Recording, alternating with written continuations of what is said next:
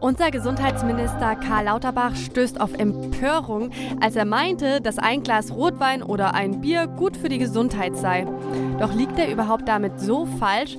Ich bin in dieser Folge der Frage nochmal sehr ausführlich auf den Grund gegangen, um dieser eine etwas komplexere Antwort zu geben. Diese Podcast-Folge beschäftigt sich maßgeblich mit der Frage, ob es wirklich keinen risikofreien Konsum von ethanolhaltigen Getränken gibt und prüft dabei ganz genau, ob Karl Lauterbach vielleicht nicht doch mit gutem Gewissen sein Glas Rotwein trinken kann. Falls euch mein Podcast gefällt, freue ich mich darüber, wenn ihr ihn weiterempfehlt oder einfach auf eurer Lieblings-Podcast-Plattform bewertet oder folgt. Und jetzt viel Spaß beim Hören der Folge.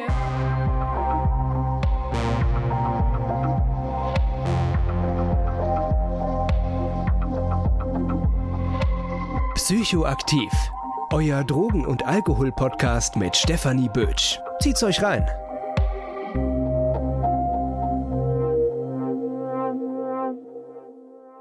Willkommen bei einer neuen Folge Psychoaktiv. Schön, dass ihr wieder mit dabei seid. Ich freue mich. Ich beschäftige mich heute in meiner kleinen Alkoholreihe mit der Frage, ob es wirklich keinen risikofreien Konsum gibt. Ich hänge mich dabei ein bisschen an der Story von Karl Lauterbach auf. Einfach weil die so ja, nicht mal kontrovers diskutiert wurde. Er hat es gesagt und es gab einen Shitstorm. Naja, ich wollte es aber natürlich ganz genau wissen und habe mich sehr in dieses Thema reingefressen und freue mich, euch heute eine sehr komplizierte Antwort auf diese sehr einfache Frage zu geben. Dass es keinen risikofreien Konsum von ethanolhaltigen Getränken gibt, das ist ja eine Aussage, die wird ziemlich propagiert. Doch bevor wir uns gleich mit dem risikofreien Konsum bzw. ob es den überhaupt gibt beschäftigen, müssen wir uns vielleicht nochmal ganz grundlegend mit Ethanol beschäftigen. Und ja, ich weiß, das haben wir vielleicht in den letzten zwei Folgen genug gemacht, aber nochmal ein bisschen auf eine andere Art und Weise. Wenn wir an Alkohol denken, dann denken wir natürlich immer erstmal an Bier, Wein oder Spirituosen. Aber was wir vielleicht dabei nicht mit bedenken oder vielleicht auch schon, ist, dass das Produkte sind mit einer sehr, sehr hohen Dosierung von Ethanol. Ein kleines Bier hat einfach 13 Gramm Ethanol. An sich ist also Ethanol wirklich keine sehr potente Substanz oder fällt euch akut eine Substanz ein, die man so hoch dosieren muss, um einen Rausch zu verursachen. 13 Gramm gibt es sehr selten. Und ja, ich habe in meiner Berufspraxis durchaus schon Menschen erlebt, die so viel Gramm Amphetamin oder ähnliches pro Tag konsumiert haben, aber die waren schon in einer schweren, schweren Abhängigkeit drin und waren, hatten eine sehr hohe Toleranz, dass das überhaupt möglich war. Und bei Ethanol, da fängt es ja bei vielen bei 13 Gramm erst an, da oft eben mehr als ein kleines Bier getrunken wird, vor allem wenn man vielleicht sich auch wirklich dazu verabredet, Alkohol zu trinken.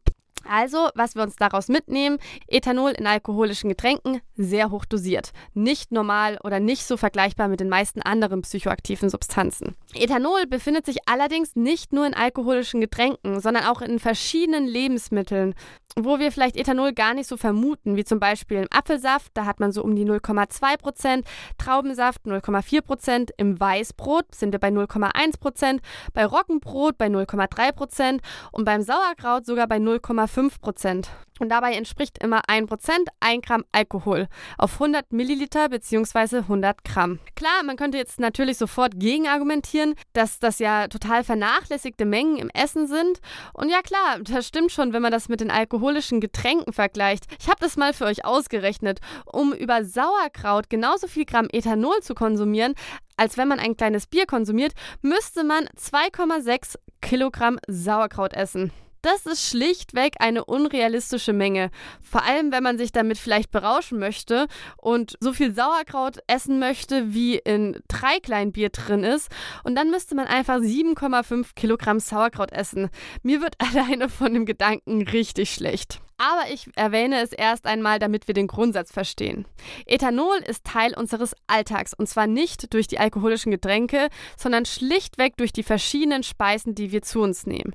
Und das nicht erst seit kurzem, sondern seit Jahrtausenden. Dementsprechend hat sich unser Körper an geringe Mengen Ethanol einfach gewöhnt. Relevant für die Toxizität, also der Schaden, der durch Ethanol entsteht, ist schlichtweg die absurde Menge an Ethanol, die Menschen zu sich führen, wenn sie sich betrinken bzw beispielsweise aber auch schon, wenn sie gemütlich ein bis zwei Bier trinken. Bis hierhin könnte man also schon fast davon ausgehen, dass wenn wir von alkoholischen Getränken reden, dass es eventuell wirklich keinen risikofreien Konsum geht, aufgrund der hohen Mengen. Aber lasst uns an dieser Stelle tiefer eintauchen. Jetzt wird's funky. Um das Ganze jetzt richtig auseinanderzunehmen, möchte ich euch von den Ergebnissen einer Studie zu dem Risiko durch Alkohol, abhängig von der Menge, dem Alter, der Bevölkerungsgruppe, dem Geschlecht und das bezogen auf den Zeitraum von 1990 bis 2020 vorstellen. Die Studie ist für die Global Burden of Disease Study 2020 gemacht worden. Die GBD ist ein Projekt, das sich eben zur Aufgabe gemacht hat, Todesfälle, Krankheiten, Behinderungen und Risikofaktoren zu quantifizieren, und zwar aufgeteilt nach Regionen und Bevölkerungsgruppen. Für die Analyse wurden Kurven erstellt, die 22 alkoholbezogene Gesundheitsauswirkungen mit einbeziehen und die Dosis mit einem Gesundheitsrisiko in Relation stellen. Dabei wurde sowohl das theoretische Minimum eines Gesundheitsrisikos dargestellt, aber auch eine Nichttrinker-Äquivalenz. Die Nichttrinker-Äquivalenz bedeutet dabei, dass der Konsum ein genauso hohes Risiko birgt, als nicht zu konsumieren. Bei dem theoretischen Minimum des Gesundheitsrisikos wurde allerdings davon ausgegangen, dass es durchaus auch einen gesundheitsförderlichen Aspekt haben kann. Das geht eben aus den Kurven hervor. Die Basis war dabei die Nichttrinker-Äquivalenz. Also wenn man so möchte, war das der Nullpunkt und daran wurde sich eben hochgearbeitet oder runtergearbeitet. Und dieses theoretische Risiko eben da drunter angesetzt ist. Ich habe euch übrigens die Studie in den Show Notes verlinkt. Da könnt ihr euch auch die Kurven während des Hörens anschauen. Vielleicht macht es das ein bisschen nachvollziehbarer. Ich werde sie auch auf Instagram posten. Falls ihr mir auf Instagram folgt, dann können wir darunter auch gerne diskutieren.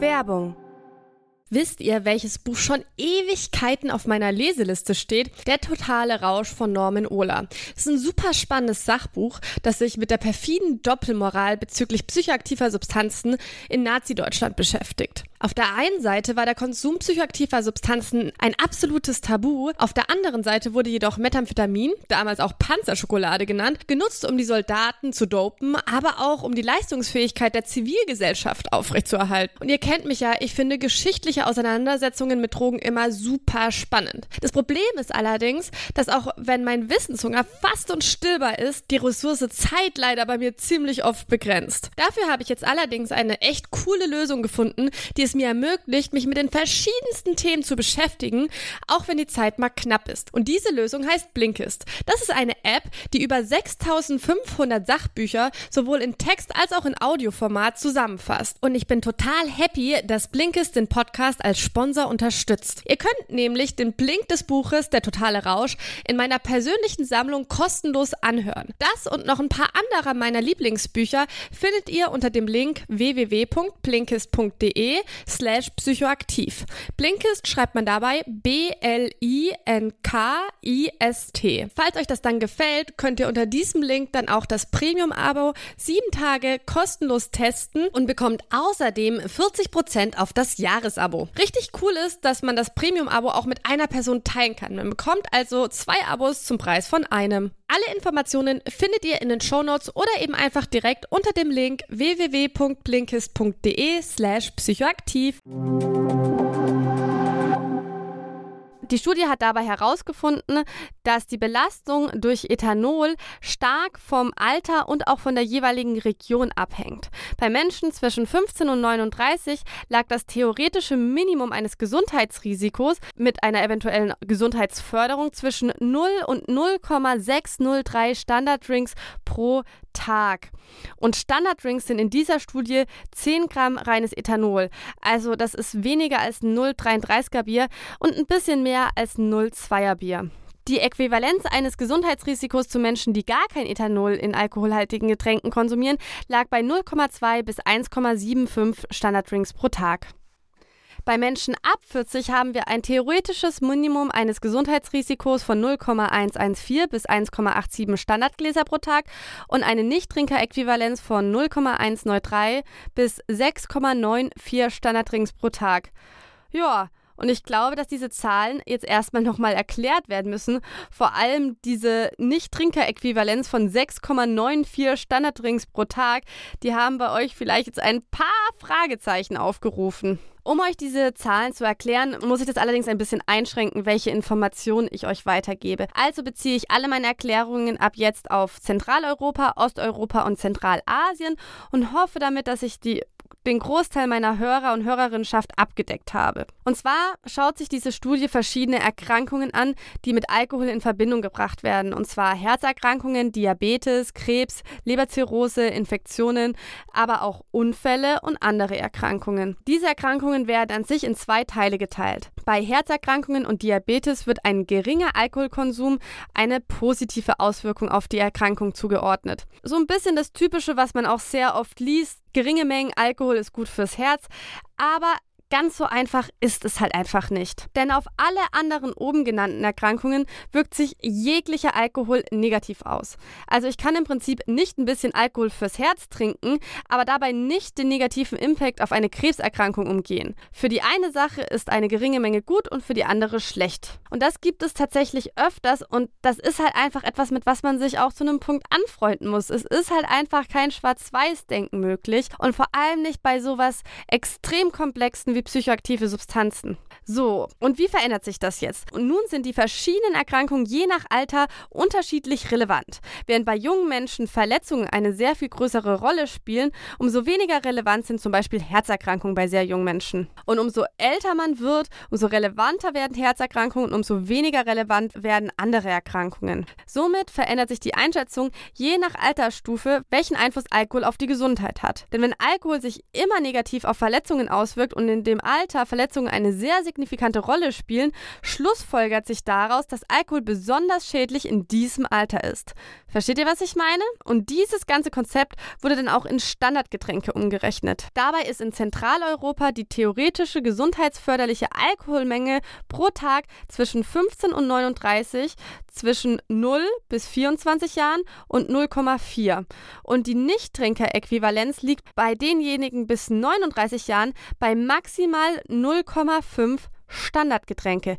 Wir reden hier also von 5 Gramm Alkohol. Und ich bin mir tatsächlich nicht sicher, das hatten wir ja auch am Anfang dieser Folge, wie sehr da andere ethanolhaltige Lebensmittel mit einberechnet sind. Aber wir reden hier wirklich von einer sehr geringen Menge. Ab 40 steigert sich der gesundheitsförderliche Bereich nur sehr langsam. Mit über 80 ist man dann bei 0,9 Standardgetränke. Bei dem Nicht-Trinker-Äquivalent, also gleicher Status wie ein Nicht-Konsument, steigert sich das tatsächlich so weit, dass man mit über 80 bei 5,3 Standardgetränken ist.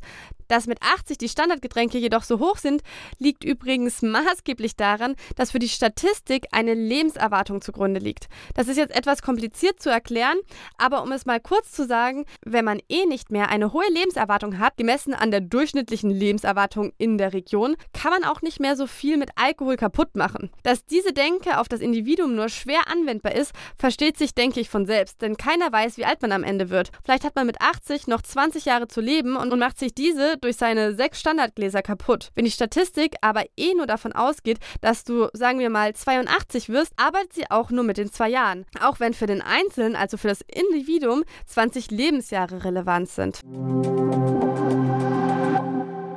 Wenn wir nun nochmal auf unseren Gesundheitsminister Karl Lauterbach schauen, der sagt, dass es gesund sei, ein Glas Wein pro Tag zu trinken, liegt er nach dieser Studie falsch. Denn ein 0,2 Glas Rotwein hat 19 Gramm Ethanol, also wären es knapp zwei Standarddrinks. Für einen 60-jährigen Mann würden allerdings nur 0,7 Standarddrinks als gesundheitsförderlich zählen. Also 7 Gramm Ethanol. Das entspricht also ungefähr 0,07 Liter Rotwein. Allerdings erfüllt er mit seinem Glas Rotwein das Nichttrinker-Äquivalent. Also gleich einzuschätzen wie jemand, der gar nichts trinkt.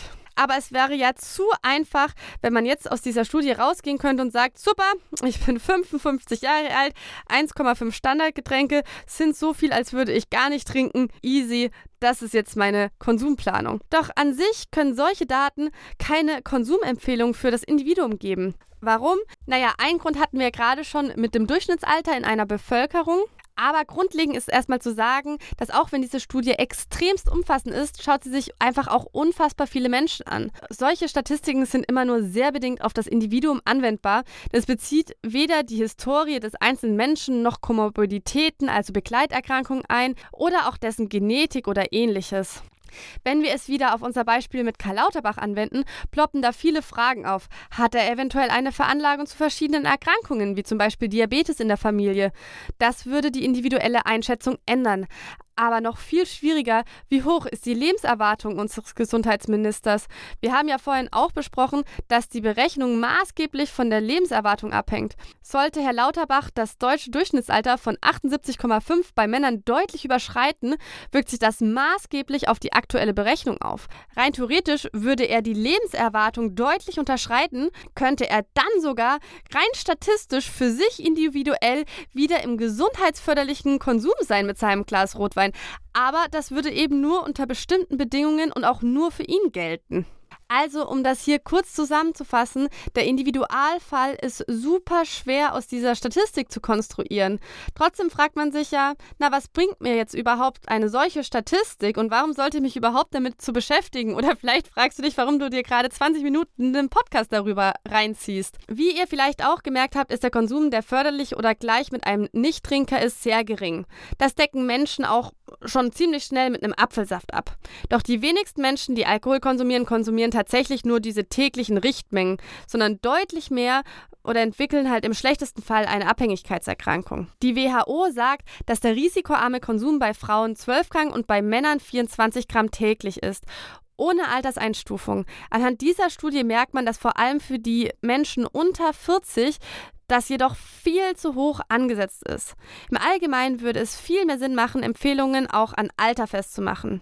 Das ist übrigens auch die Empfehlung der Wissenschaftler und Wissenschaftlerinnen dieses Papers. Sie haben nicht gesagt, Leute, schaut mal, es gibt einen gesundheitsförderlichen Konsum, gönnt euch, sondern sie haben wirklich eher auf eine differenziertere Gesundheitspolitik gegenüber Alkohol plädiert. Ihr seht also, an sich ist die Aussage, es gibt per se keinen risikofreien Konsum, an sich nicht wirklich richtig, sondern maßgeblich abhängig von Geschlecht, Alter und Herkunft. Aber dann eben auch noch vom individuellen Fall, den man immer einzeln betrachten muss. Es ist ein extrem komplexes Thema, wie ihr also merkt, aus dem in der Gesundheitskommunikation einfach geworden ist, es gibt keinen risikofreien Konsum. Und ich kann auch verstehen, warum man auf so eine Vereinfachung zurückgreift.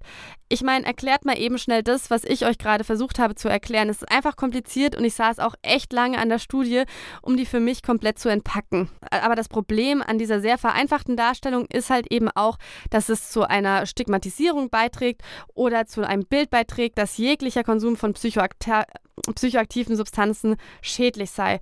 Und das ist für illegalisierte Substanzen nicht wahr und das ist auch für Ethanol nicht wahr und ist auch einfach nicht so einfach zu beantworten. Wir müssen uns mit der Wahrheit anfreunden, dass es immer Pro und Cons gibt, die immer individuell abgewogen werden können und die man auch einfach nur bedingt vorhersagen kann für jedes Individuum.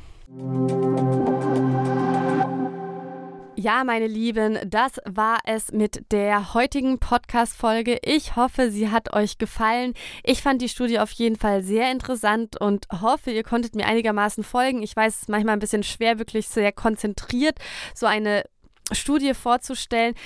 Falls ihr ein bisschen Zeit habt, kann ich euch wirklich empfehlen, euch die ganzen Graphen mal anzuschauen. Es ist wirklich sehr, sehr interessant. Falls ihr Rückmeldungen, Fragen, Anmerkungen habt, ihr könnt mir gerne auf Instagram schreiben, psychoaktiv.podcast oder eine E-Mail schreiben unter psychoaktiv.podcast.gmail.com. Findet ihr auch alles in den Show Notes.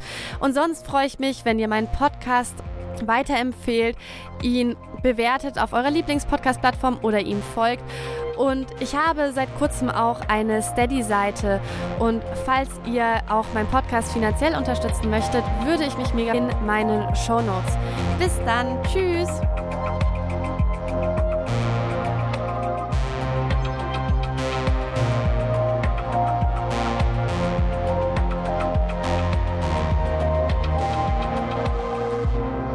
Das war Psychoaktiv, euer Drogen- und Alkohol-Podcast mit Stefanie Bötsch.